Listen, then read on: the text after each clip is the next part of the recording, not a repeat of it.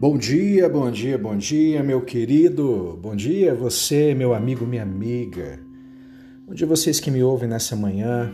Hoje, dia 8 de junho, terça-feira. Terça-feira. Que seja para todos nós um dia abençoado por Deus, que já foi. Por quê? Porque as misericórdias do Senhor já se renovaram na minha e na sua vida.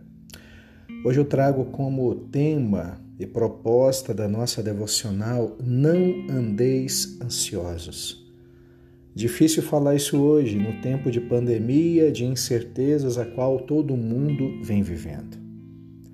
Como desfrutar de uma segunda, de uma terça, de uma quarta, se os desafios nos paralisam? Como viver o hoje se o nosso coração ele está ligado no amanhã como? Jesus ele disse em Lucas 12, 29, não andeis ansiosos. Ele também convidou seus ouvintes a uma reflexão racional. Olha as aves do céu, olhai os lírios do campo.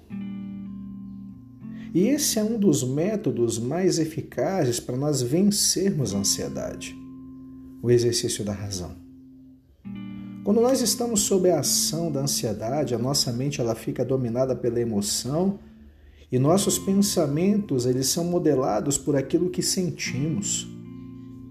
Que como resultado nós vemos as coisas por uma perspectiva que só faz a ansiedade aumentar, o medo aumentar e nos paralisar.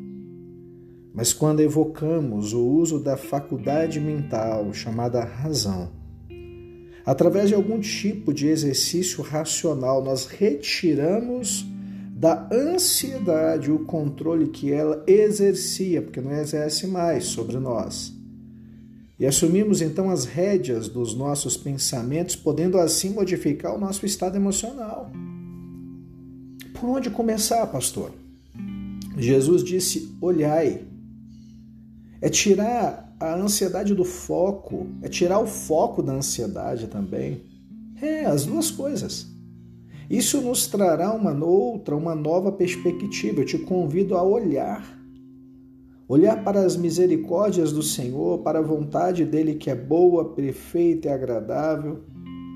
A ansiedade e o medo são lutas internas causadas por outras lutas externas.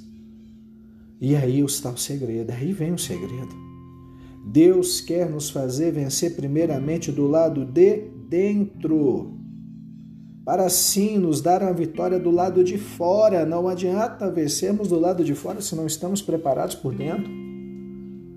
Portanto, não sofra por algo que não é realidade ainda, querido.